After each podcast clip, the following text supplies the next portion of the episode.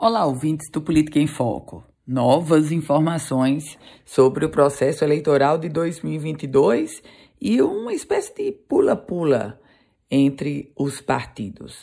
O ministro das Comunicações, Fábio Faria, deixou o PSD e agora se filiou ao Progressistas.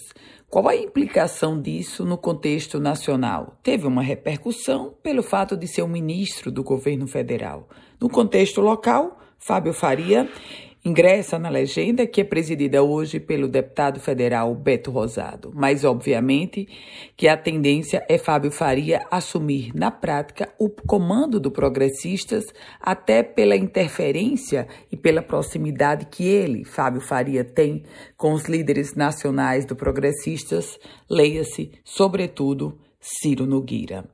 Na frente do PSB, realizou um evento esta semana em Natal. Rafael Mota confirmado como o continuidade do sendo presidente da legenda, mas por outro lado, o PSB continua em fase de compasso, esperando a definição do ex-deputado federal Henrique Eduardo Alves, que poderá ingressar na legenda. Rafael Mota, que tenta construir uma coligação que tenta construir melhor uma chapa para eleição de deputado federal com vistas à sua reeleição. Tarefa nada fácil.